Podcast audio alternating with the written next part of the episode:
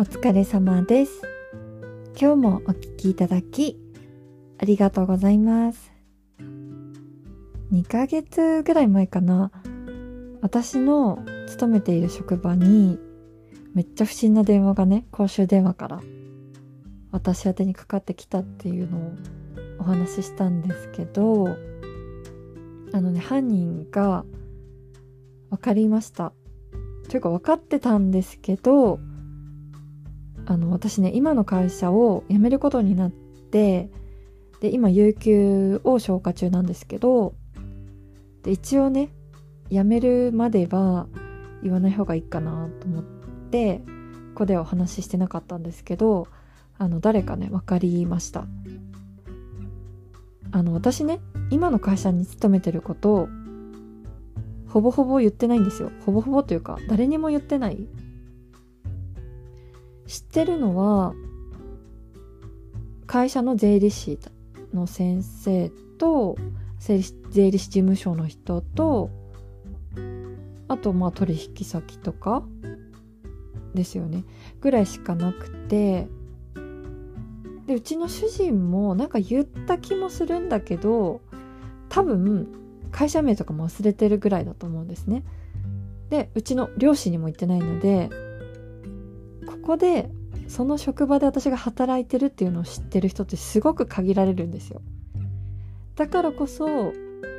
なんで私がここで働いてること知ってたんだろう知ってるんだろうっていうのがすっごい不思議でで私考えてみたらその不審電話がかかってくる1ヶ月ぐらい前かな。私ね副業をしようと思ってとある会社に面接に行ったんですね。でそのまあ面接してもらう時に履歴書って出すじゃないですか。で私も履歴書提出して別に何の疑問もないからさ普通に職歴とか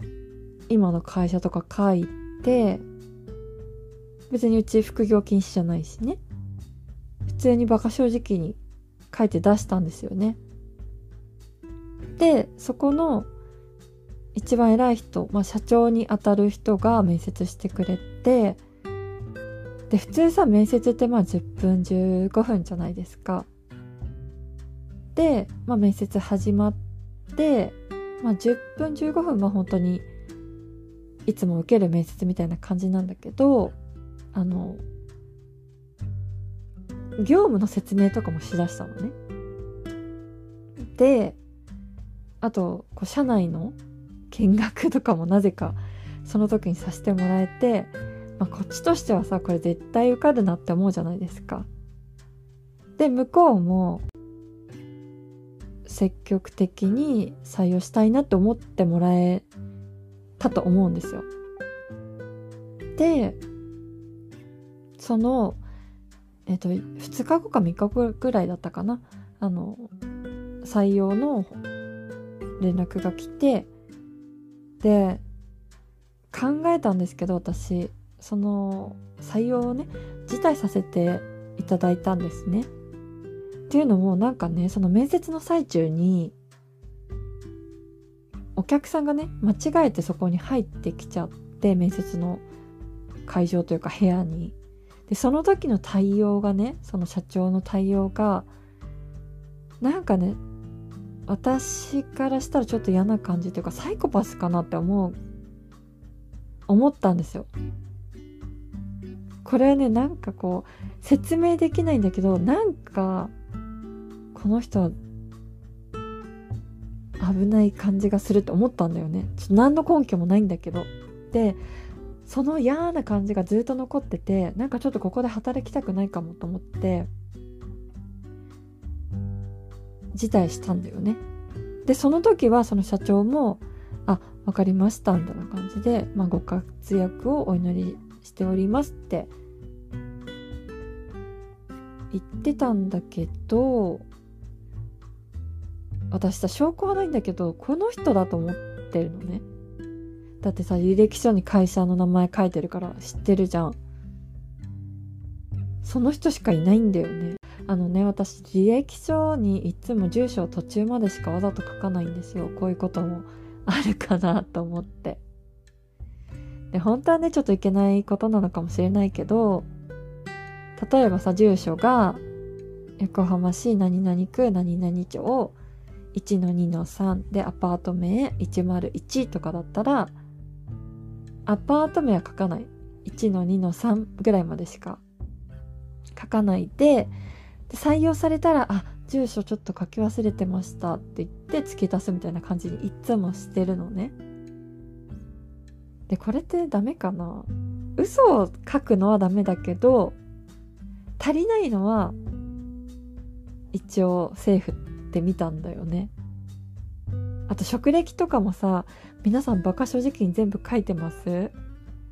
私は最初書いてたんだけどさなんかこれさ怖いなと思ってちょっとはしょって書いてる部分もあるんだけどやってないことを付け足して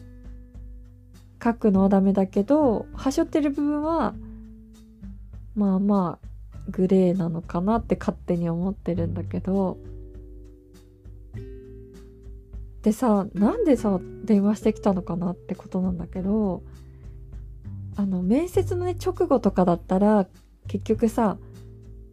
前の働いてた会社にどんな人だったか調査？まあこれって私ネットで調べたんだけど今ねやっちゃいけないみたいなんですよ。個人情報とかもあるから。昔はさもしかしたらやってたのかもしれないけどそのその人が働いた前の会社にどういう人だったか電話して聞くみたいな。今ってやっぱりうるさいからそれはダメらしいんですね。で私これこれがダメだっていうのは前から知っててなんでかっていうとあのねうちの会社に入ってきた人にね人がねあの正直に言っちゃうとものすごく仕事ができない人がいたんですよ。でもその人はこう面接の時にこう履歴書と一緒に職務経歴書みたいのを持ってくるじゃないですかで経験があるって言って入ってきたのねでもどう考えても経験のない本当の素人さんみたいな感じの人が入ってきちゃったことがあってこのね職歴は絶対嘘だろうってなったのねみんなで。で前の職場に電話して確認するかってってなったんだけどでなんか虚偽があればさ解雇できる理由になるかもしれないじゃないですか。で前の職場に電話して聞いてみるかってなったんだけど一応調べてあと労務士の先生とかにも聞いた結果やっぱりそういうのは今の時代はダメってことでその人がね結局辞めるまでさみんなでフォローしてさ私の仕事も増えるわけですよ。そういうことがあったからその前のね会社に電話してその具合を聞くっていうのはまあダメっていうのはしてるんだけどそれかなと思ったんだけどそれ断った後だからねその不審電不審電話があったのはだからさなんで電話してきてんのか未だにわかんないんですけどまあこれが原因でね私は辞めるんですけどだって怖いじゃん。一応住所とかはさ途中までしか書いてないけど、まあ名前とかはさ知られちゃってるわけだし、いやだから、あの、上司とかにはさ、まあそんなことでやめなくてもみたいな感じに言われたんだけどさ、私にとってはさ、こんな、そんなことじゃないわけですよ。いや、毎日さ、なんか刺されるかな とか、ね、ドキドキしながら働くの嫌だし。でちょっと仕事辞めたら、まあ、すぐはねあの就職せずにあのこの前ね子ども食堂のボランティアとか行ってすごいやりがいを感じたのでちょっとボランティアのお手伝いをしたりあとは次はねまた今まで行けなかった旅行とかにも行きたいので少しゆっくりしようかなって思ってます今日もお聴きいただきありがとうございました。ご意見、ご感想をお待ちしております。メールアドレスはエピソードの概要欄に貼ってあります。あとインスタもやっておりますので、ぜひフォローお願いいたします。